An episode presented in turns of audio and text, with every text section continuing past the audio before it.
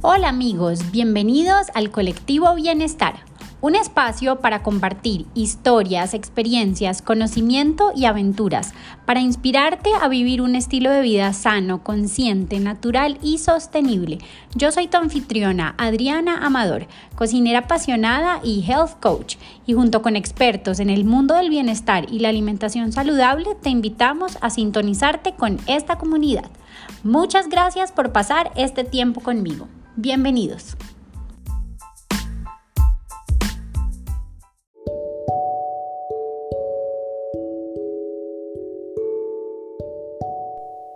Estoy muy contenta de presentarles a mi invitada de hoy.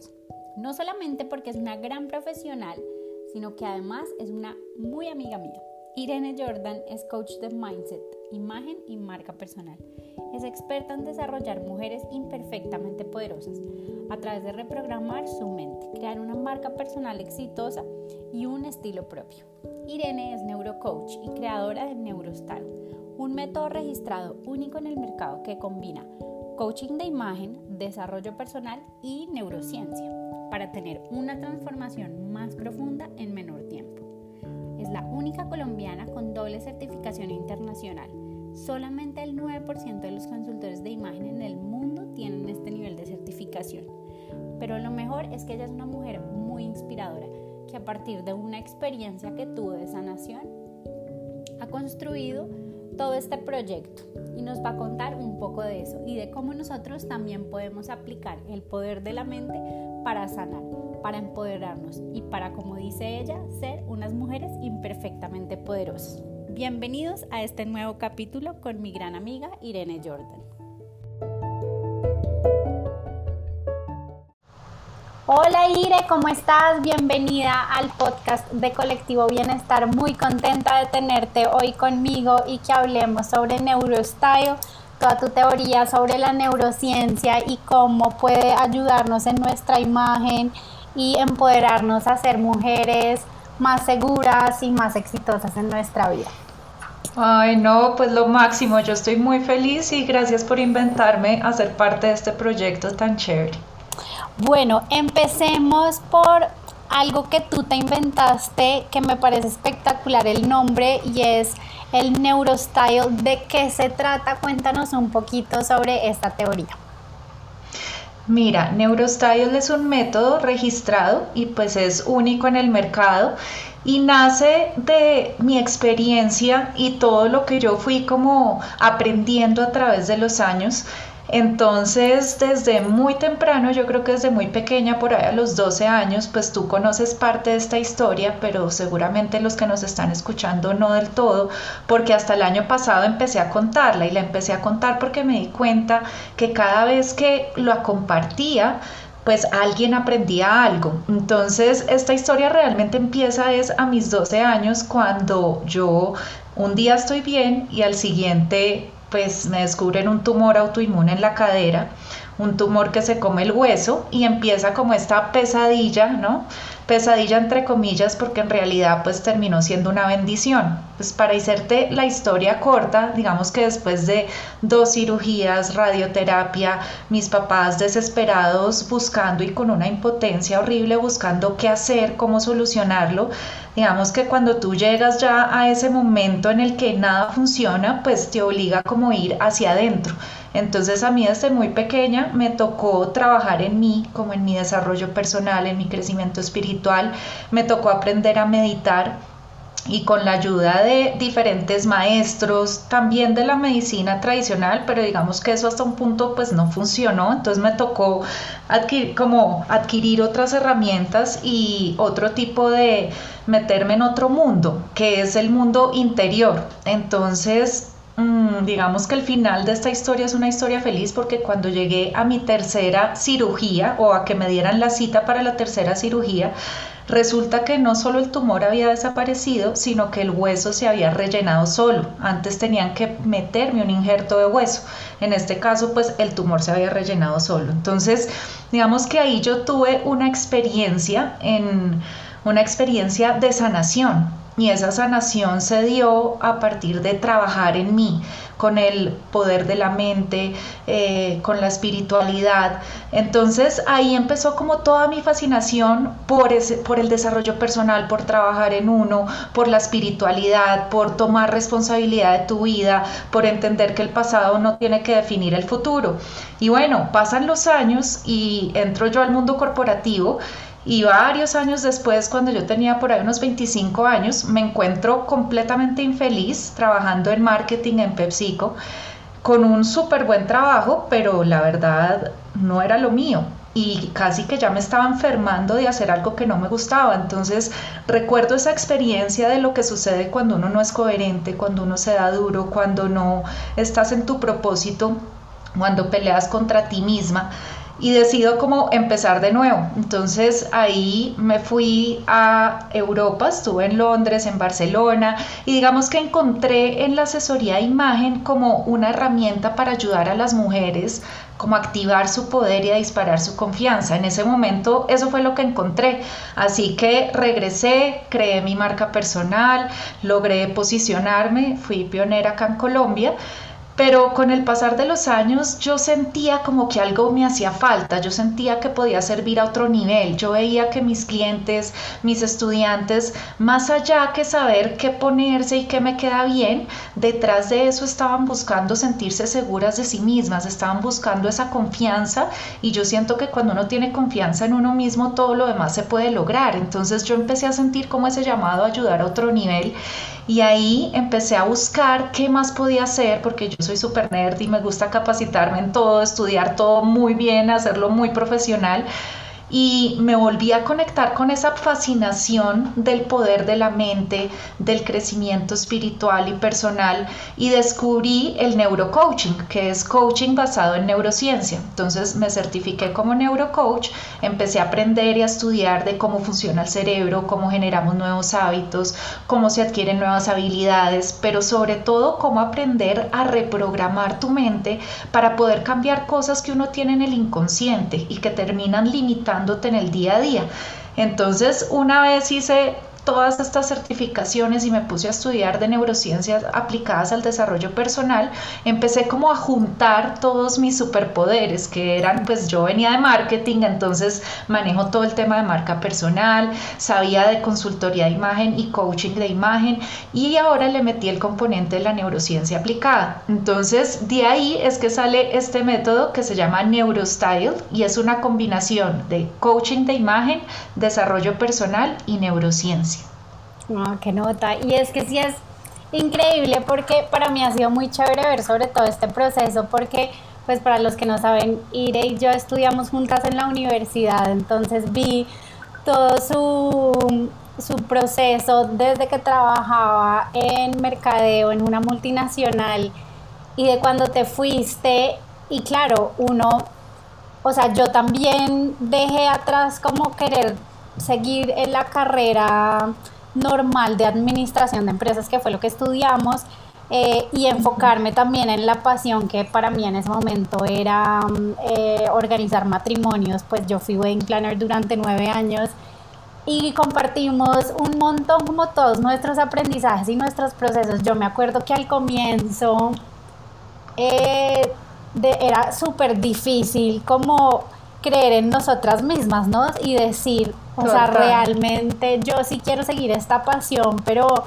pucha, es que al comienzo es muy difícil y uno está lleno de inseguridades, de miedos, de será que sí esto es, será que sí es por este lado, y increíble como, o sea, la vida te va como trayendo todas esas cosas si uno sigue realmente como la intuición o o se abre a aprender nuevas cosas, ¿no? Como a tener mente de estudiante y como dices tú, así súper nerd, a, empezar a, incluir diferentes prácticas que eso se convierten después en nuestros superpoderes, que me encanta que lo digas así porque, porque uno como que muchas veces se queda como en el conocimiento, pero realmente cómo lo proyectas a los demás con seguridad, ¿no? Y de eso se trata Em, entonces el, el neurostyle. Y cómo funciona para una persona aplicarlo en su vida normal, porque uno pues sí dice listo, entonces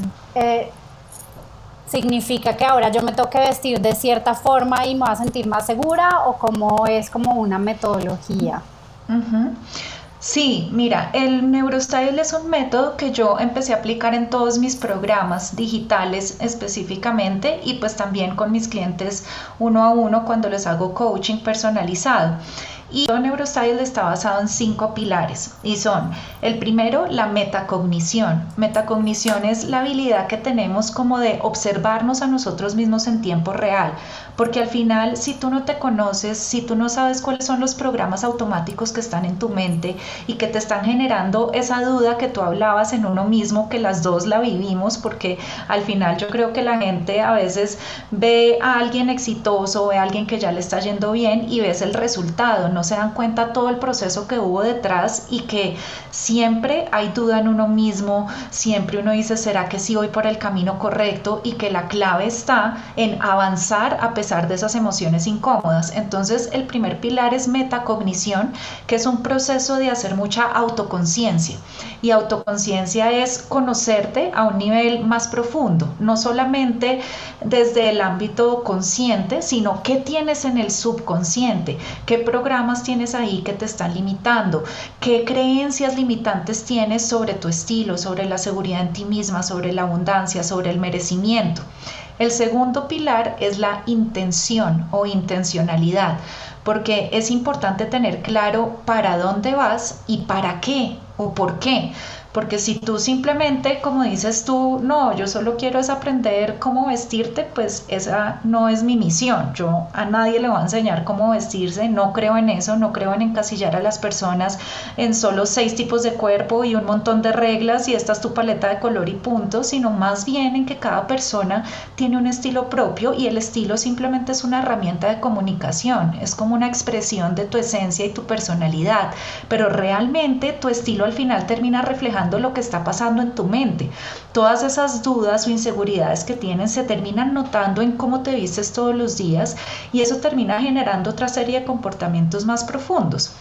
Entonces el segundo pilar es la intención, tener claro hacia dónde voy y para qué quiero crear un estilo propio, para qué quiero reprogramar mi mente y para qué me sirve tener más confianza en mí mismo. El tercer pilar es la mentalidad de crecimiento. Es muy importante tener, hay dos tipos de mentalidades, la mentalidad fija y la mentalidad de crecimiento. Entonces, cuando tú tienes una mentalidad de crecimiento, no tienes miedo al fracaso, no tienes tanto miedo al rechazo. Estos son miedos comunes, pero por lo menos aprendes a manejarlo o sientes el miedo y lo haces de todas maneras, porque muchas veces tenemos algo que nos encanta, pero no lo usamos porque será que es demasiado, qué van a decir, qué tal que me digan algo. Entonces, con la mentalidad de crecimiento es una mentalidad como de prueba y error, de empezar a descubrir tu estilo en la acción y empezar a realmente preguntarte qué me hace sentir cómoda. No se trata de para los demás cómo me voy a ver, sino cómo me quiero sentir y qué tipo de prendas me ayudan a reflejar mi marca personal, mi esencia, mi personalidad y mis superpoderes. Entonces el tercero es la mentalidad de crecimiento. El cuarto se llama neuroplasticidad autodirigida. Neuroplasticidad es la capacidad que tiene el cerebro de generar nuevas conexiones neuronales y realmente cambiar la estructura física con nuevo conocimiento y nuevas experiencias, que es un poco lo que yo he hecho y lo que tú mencionabas que me encantó y es no es suficiente solo con tener conocimiento. Digamos que conocimiento sin acción son solo datos. Es importante tener una experiencia nueva para empezar a hacer cosas diferentes en tu vida, salir de tu zona de confort y empezar a reprogramar la mente efectivamente. Entonces la neuroplasticidad autodirigida es tú intencionalmente elegir dónde pones tu atención y elegir qué conocimiento nuevo y qué experiencias nuevas quieres tener para convertirte en tu ser ideal. Y por último, el último pilar es acción imperfecta. ¿Por qué le llamo acción imperfecta? Porque todas las que somos del club de perfeccionistas rehabilitadas como tú y yo, uno muchas veces se queda en ese análisis, parálisis de hasta que no esté perfecto no lo quiero hacer. Y estoy hablando desde el estilo que es algo muy sencillo o básico hasta cosas mucho más profundas. Queremos emprender y no lo hacemos porque no, hasta que no tenga mi página web perfecta, hasta que no tenga 18 diplomados y certificaciones y resulta que la manera de avanzar es tomando acción imperfecta. Entonces, cuando tú ya te quitas la, presión de que todo tiene que salir perfecto, de que si no tienes toda la información no te mueves, si no vas avanzando con esa mentalidad de prueba y error, pues eso es lo que te va acercando a tu meta y eso es lo que te va acercando a tener una transformación no solamente en cómo te ves, porque como te ves es un resultado de trabajarte a ti adentro y trabajar en cómo te quieres sentir. Entonces, esos son los cinco pilares de mi método y ese método yo lo uso en todos mis programas digitales, obviamente dependiendo del formato, pues vamos más profundo o menos profundo, pero siempre está unido la parte de estilo o más bien coaching de imagen con el desarrollo personal y herramientas de neurociencia aplicada. Ok, y a mí cuando explicas em, esos pasos de tu programa se me viene una palabra a la cabeza que es el miedo, porque realmente, o sea, cada uno como de esos pasos es básicamente, pues no básicamente porque no es fácil, pero es superar ese miedo, ¿cierto? Exactamente, yo pienso que pues hay dos emociones base que tienen los seres humanos, el amor y el miedo. Y si lo quieres ver desde el punto de vista más científico, digamos que siempre el cerebro está diseñado para protegerlo a uno, para que uno sobreviva. Esa es su función principal. Entonces tu cerebro siempre va a acercarte al placer y alejarte del dolor.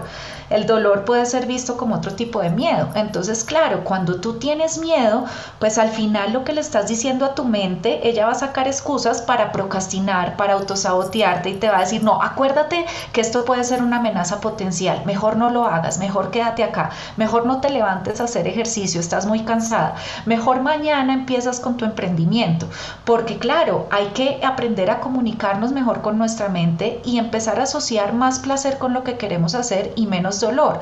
Y la clave del miedo, la clave de las personas que son seguras de sí mismas, la, clave de las personas que tienen confianza y que han podido llegar lejos, una persona que tiene seguridad en sí misma no es una persona que no siente miedo, es una persona que siente miedo, pero lo hace de todas maneras. Entonces ahí está como la clave del éxito, aprender a identificar que tengo miedo, pero que eso no tiene que impedir que yo me mueva a tomar una acción imperfecta, sino siento el miedo, lo observo actúo de todas maneras.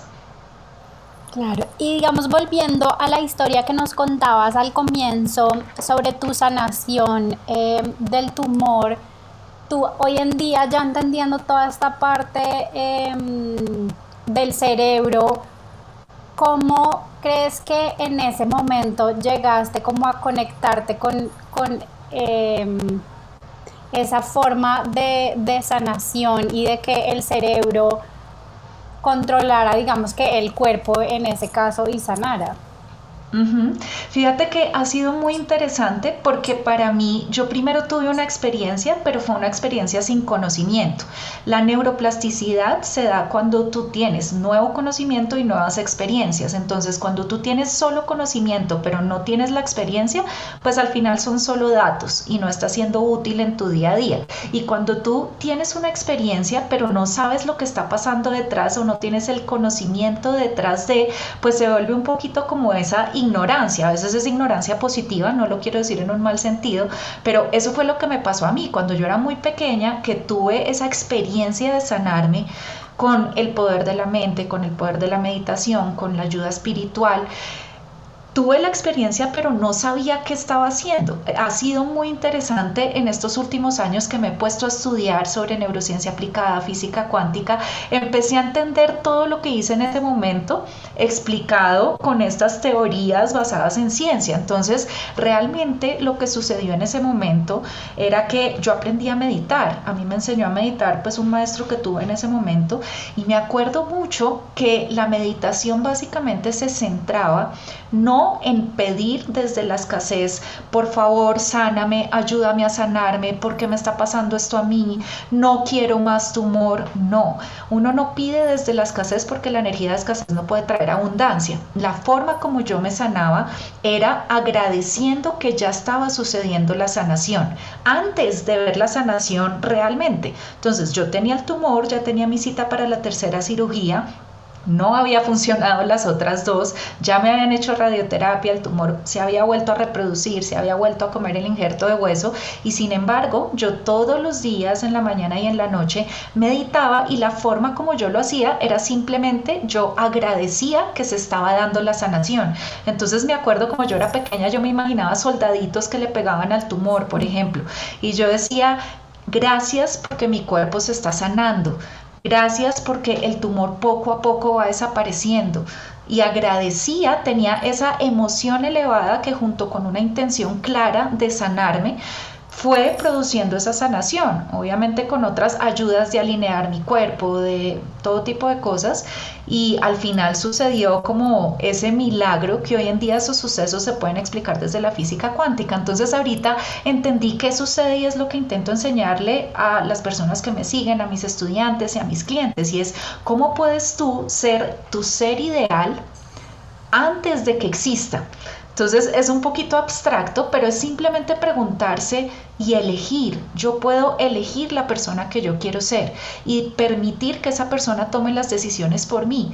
¿Cómo actuaría mi ser ideal? ¿Cómo se tendría que sentir esa persona?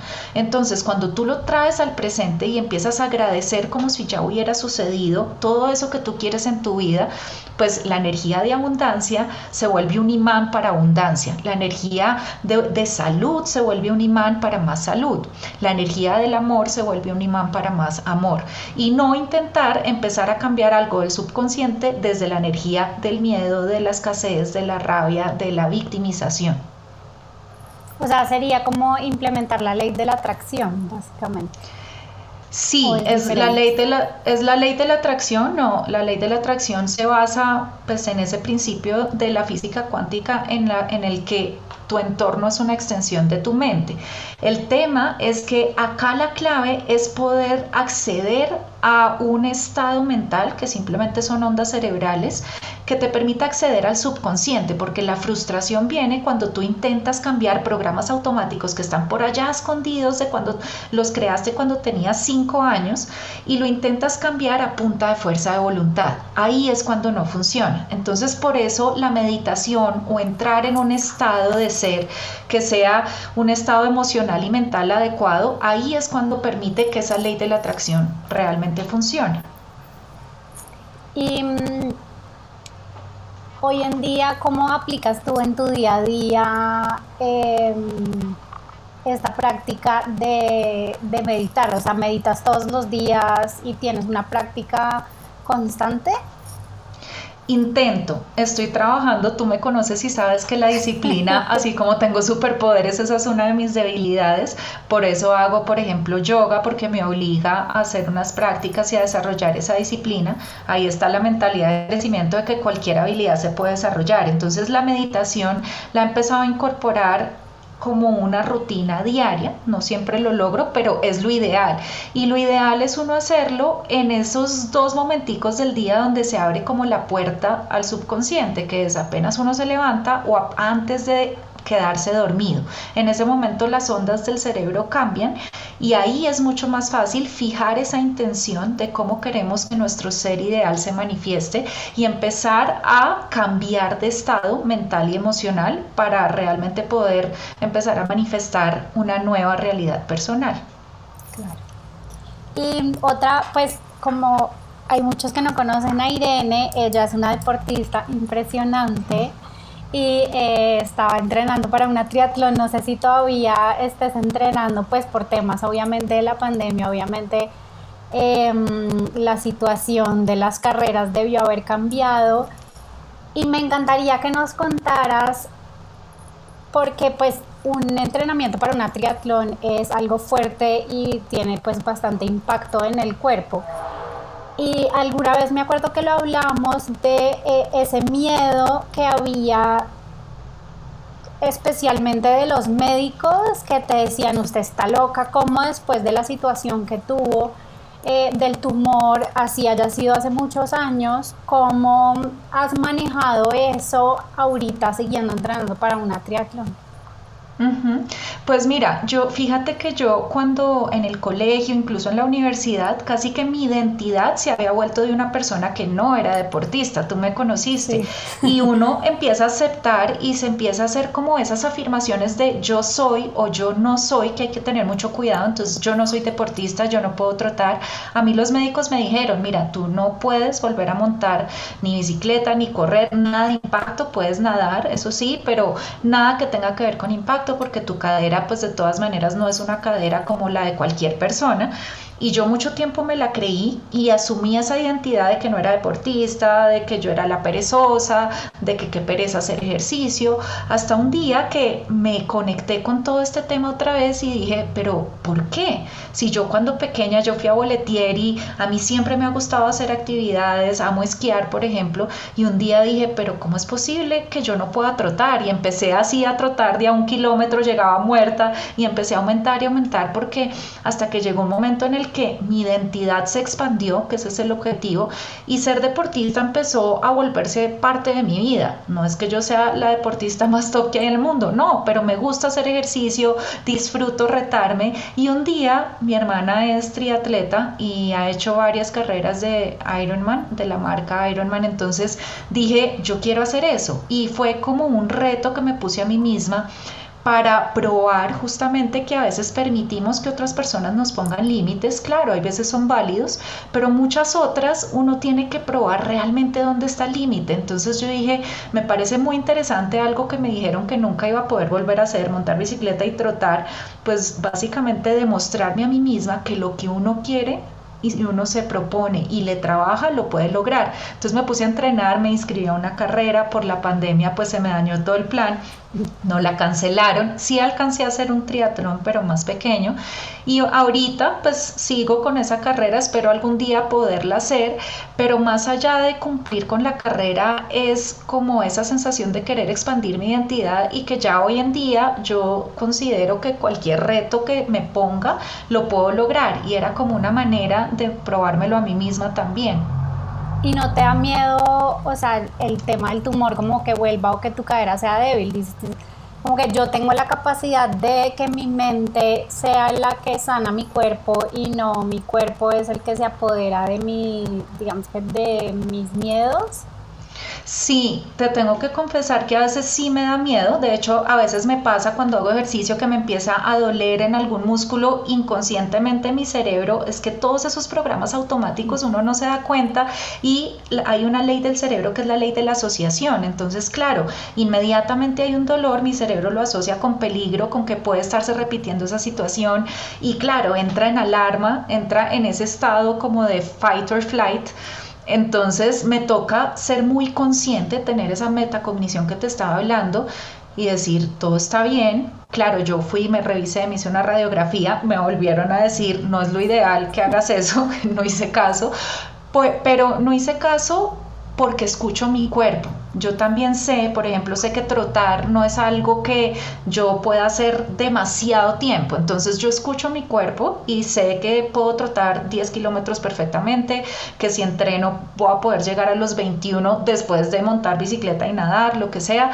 pero que me toca más suave y a mi ritmo. No puedo pretender ser la mejor corredora que hay en el mundo. Entonces sí está el miedo, pero también está la experiencia de observar el miedo y darme cuenta que todo está bien. Y si uno empieza a alimentar el miedo, como te decía al final, el pensamiento es simplemente una carga eléctrica, pero eso genera una emoción que es un químico en tu sistema nervioso.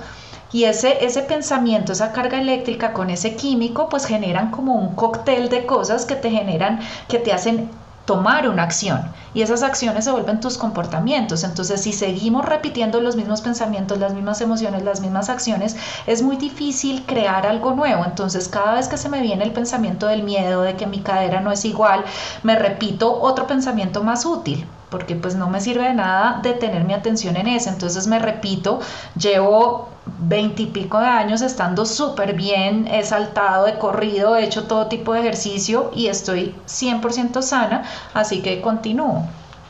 Yo no sé si te conté, pues la última vez que nos vimos, me acuerdo que tuvimos parte de esta conversación de que mm, precisamente habías ido al médico y te había dicho que, que pues no era lo ideal Y yo no sé si te conté esa vez, pero bueno, después alguna vez cuando compartiste la historia, yo fui, eh, pues tengo una osteoartritis en la rodilla izquierda y a mí me gusta correr, pues no seré la mejor corredora, nunca he hecho una carrera larga porque siempre le he tenido pánico precisamente porque me duele la rodilla.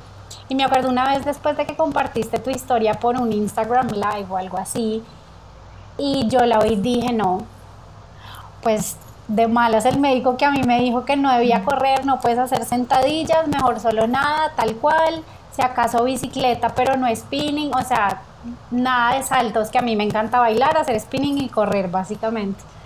Em, y de ahí dije, no, ni loca. Después en la pandemia, pues al comienzo, uno súper encerrado y yo dije, lo único que tengo en mi casa es una trotadora, soy cero de ponerme a hacer clases online de HIIT y yo no sé qué, o sea, no me gusta. Y dije, pues voy a empezar a correr. Yo creo también en el poder de mi mente y hoy en día empecé a entrenar para una maratón, no sé si la corro algún día.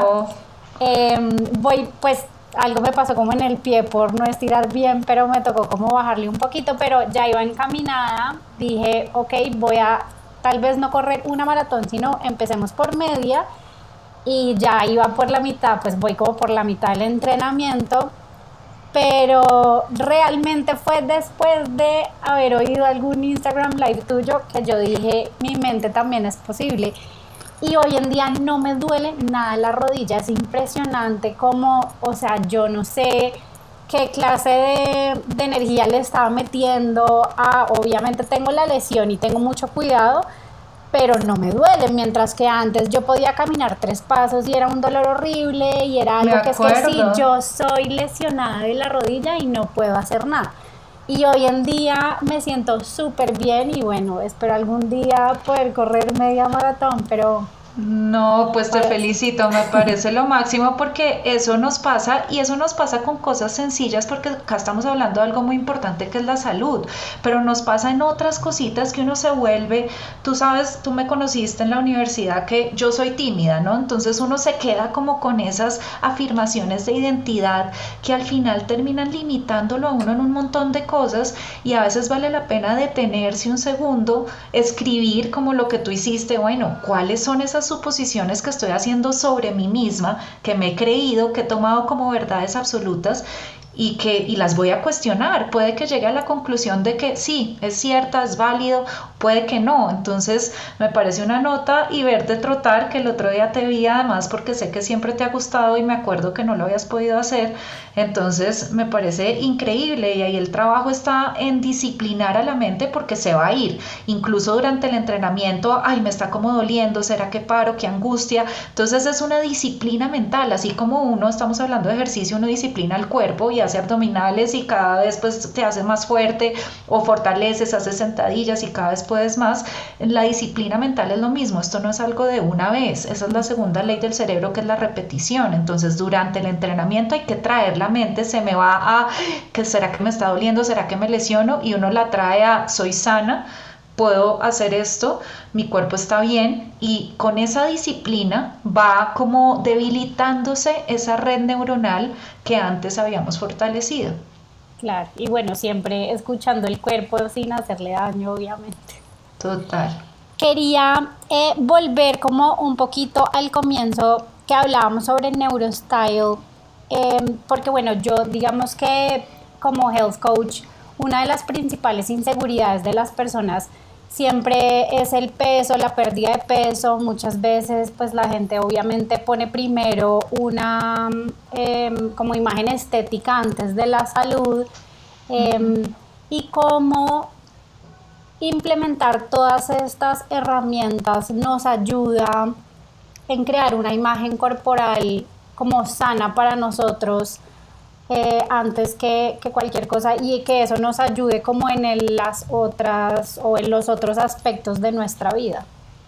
Me encanta esa pregunta, además porque me encanta lo que haces. Yo creo que hasta en un momento como yo soy tan variable y tan inquieta, hasta pensé en estudiarlo. Después dije, no, no necesito otra presión para mi cuerpo, porque realmente ese es un tema con el que yo he luchado, de verdad, y es un tema que uno no habla mucho y yo creo que muchas mujeres especialmente, pero hombres también, pues tienen como ese ideal de belleza o en su mente tienen esta imagen de cómo debería ser su cuerpo y al final eso fue lo que a mí me pasó con el tumor. Cuando tú no aceptas tu cuerpo y peleas con él a tal punto en el que lo puedes llegar a odiar, pues tu cuerpo dice, ok, esto no sirve, pues destruyámoslo. Eso es un tumor autoinmune al final, el cuerpo peleando contra él mismo. Entonces no hay necesidad de llegar a una crisis de autoestima, de no aceptar como uno es, para poder cambiar y para poder hacer las cosas diferentes. No quiere decir que uno no pueda mejorar y que uno no quiera fortalecer y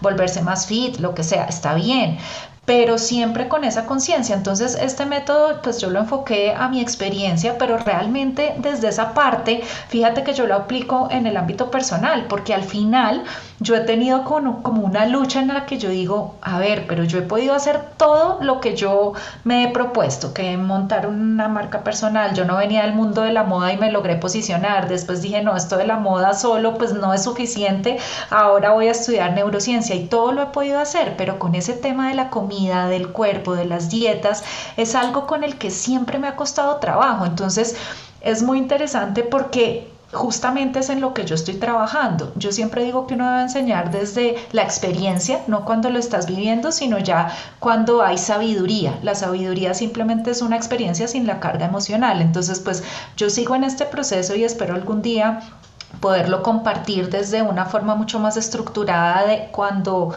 me sirva completamente, pero al final ¿De qué se trata? Lo mismo. Primero, la metacognición, entender, bueno, qué programas automáticos tengo ahí, qué tema tengo con la comida, qué tema tengo con mi cuerpo, pero no a irse a que, bueno, es que cuando yo era chiquita me traumaticé. Eso realmente observarlo, ok, pero detenerse ahí en el pasado no sirve de nada. Esa es la diferencia entre el neurocoaching. Siempre se enfoca en la solución, no en lo que causó el problema. Pero lo que sí hay que identificar es la, el programa automático, porque todos sabemos que tenemos que comer más saludable, comer menos eh, comida procesada, carbohidratos. Uno lo tiene clarísimo. Uno le paga a un nutricionista para que uno le diga lo que uno ya sabe. Por eso me encanta esta nueva profesión que tienes tú, que es un poco más integral, que no solamente nutrición y dieta y contar calorías, sino entender muy bien a cada persona su cuerpo, pero uno mismo también tiene que ayudar desde la mente, porque si tú solamente tratas de cambiar hábitos alimenticios con el conocimiento, va a ser muy difícil porque el sistema automático te va a jalar a lo familiar, al cerebro le gusta lo conocido, entonces él siempre te va a jalar a que cada vez, por ejemplo en mi caso, cuando me estreso, buscar en la comida como una forma rápida de cambiar tu estado mental. Cuando ya te das cuenta que tú tienes el poder de cambiar tu estado mental sin necesidad de comerte dos tortas de chocolate o cinco o una, pues empiezas a generar como un nuevo poder en ti. Entonces, primero es como observar esos programas automáticos que uno tiene cuando eh, me hago daño a mí misma, cuando voy en contra de lo que de lo que sé que es bueno para mí y es amoroso para mí. Y primero solamente observarlos, porque si no te das cuenta ni siquiera las situaciones va a ser difícil de cambiar.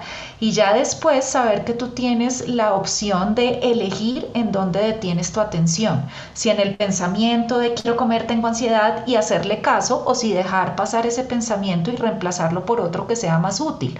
Y nuevamente, esto cuando se hace a nivel subconsciente pues es más poderoso. Cuando lo haces desde una meditación y tú planeas todos los días cómo quieres ser, qué acciones vas a tener, qué emociones quieres sentir con respecto a la comida, pues cuando te paras y en la vida real lo haces, ya lo has hecho previamente en tu propia mente. Tu cuerpo no sabe la diferencia entre lo que sucede en la mente y lo que sucede en el exterior. Entonces, yo sí sugiero que uno empiece a usar la meditación como una forma de, es como una práctica mental. Voy a practicar quién quiero ser. Y como en, cuando estamos meditando, estamos accediendo al subconsciente por las ondas cerebrales que se están generando en ese momento, que no son ondas beta, que es cuando tú estás consciente.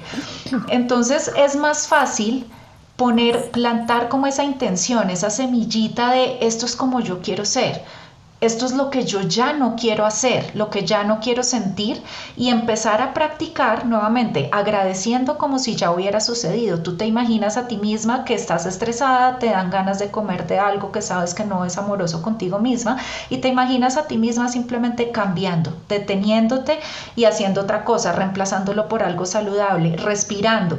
Y luego cuando se presenta la situación, tu cerebro ya está más familiarizado con el comportamiento que quieres que haga.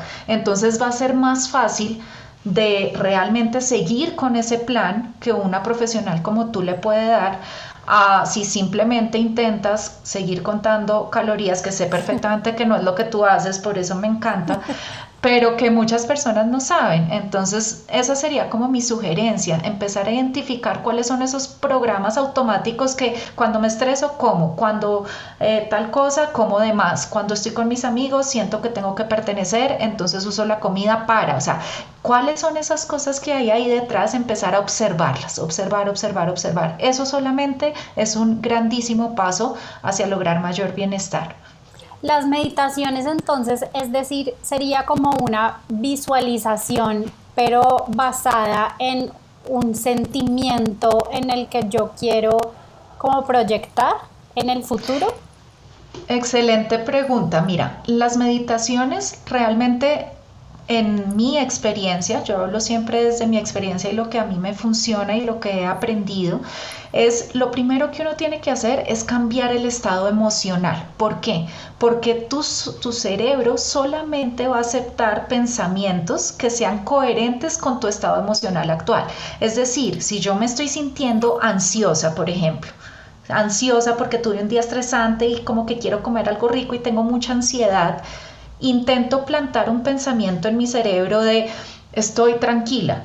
Mi cuerpo me va a decir, no inventes, estás liberando puros químicos relacionados con ansiedad, no inventes que estás tranquila y va a ser imposible autosugestionarte. Va a ser imposible reprogramar eso.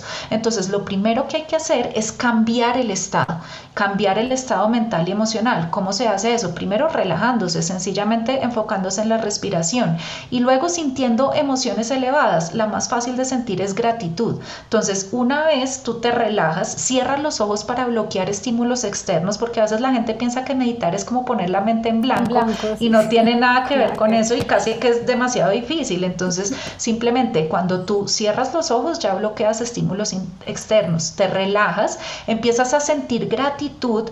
Las emociones al final son químicos que se empiezan a liberar en tu sistema nervioso. Entonces, cuando tú empiezas a sentir gratitud, pues cambia tu estado emocional y ahora sí puedes poner un pensamiento que sea coherente con ese estado emocional. Ahora sí le puedes decir a tu cerebro, no necesito la comida para relajarme, tengo todo lo que necesito puedo volver a un estado natural de relajación solo con cerrar mis ojos y respirar. Y ahora sí tu cuerpo te lo va a creer y va a ser más sencillo. Y luego pasas a lo que tú dices, esa visualización o, practicar mentalmente la persona en la que te quieres convertir como si ya hubiera sucedido. Espectacular, ¿no? Gratitud por todo tu conocimiento. Quiero, bueno, no, antes de hacerte la última pregunta, Em, ¿Nos podrías compartir dónde puede la gente seguirte, em, dónde pueden aprender más sobre tus programas, si vas a tener algo próximamente para compartir? Claro que sí, mira, me pueden seguir en redes sociales, estoy en Instagram y en Facebook como Irene Jordan Oficial, incluso en Pinterest es igual. Y muy pronto finalmente va a salir otra vez mi página web, que tú sabes que llevo con esto, ahí sí que acción imperfecta. Un día me levanté, dije odio mi página, la quité y llevo años sin poderlo hacer por tiempo, entonces ya por fin va a estar irenejordan.com y las invito a que se unan, síganme ahí descarguen, tengo varios recursos gratis porque ya pronto voy a volver a abrir mi programa. Es un programa que es el primer nivel del método Neurostyle y está diseñado para que tengan una transformación rápida, no solamente en cómo te ves, sino en cómo te sientes. Trabajamos el estilo del lado de la mente paralelamente y eh, sale muy pronto, es espectacular incluso pues siempre yo hago un curso gratuito antes de invitarlas al, al, curso pago. Entonces en mis redes sociales les contaré todas las noticias y aprovechen todos los recursos gratis que tengo ahí también para que empiecen a reprogramar su mente y a renovar su estilo desde una manera y una aproximación más inteligente. Buenísimo, muchas gracias. Bueno, de primera mano les mega recomiendo porque conozco a Ire de hace muchos años y de verdad que sus herramientas son súper valiosas. Y le tengo una última pregunta para ti que le hago a todo el mundo y no sé por qué siempre es muy chistoso, pero se quedan con la mente en blanco. Pero la idea es que la respondas em, en una frase, en un párrafo o pues como quieras, pero que nos compartas tu significado de bienestar. Uy, sí, está difícil. Yo entiendo lo de la mente en blanco. no, yo pienso que para mí el bienestar es cuando hay coherencia entre lo que piensas, sientes y haces. Espectacular. me salió medio fácil. No, súper chévere. Porque además eh, involucra todo lo que hemos hablado durante esta última hora. Oye, pues muchas gracias por acompañarme hoy. Yo feliz de sentarme a hablar contigo ahora de forma pública y de que compartas tu conocimiento con, con los demás. Entonces, mil, mil gracias por haberme acompañado. mil gracias a ti, me encantó también estar acá contigo, te felicito, me encanta la aproximación que haces al bienestar, a la nutrición, se necesita más de eso y muchas gracias por invitarme, estuve feliz.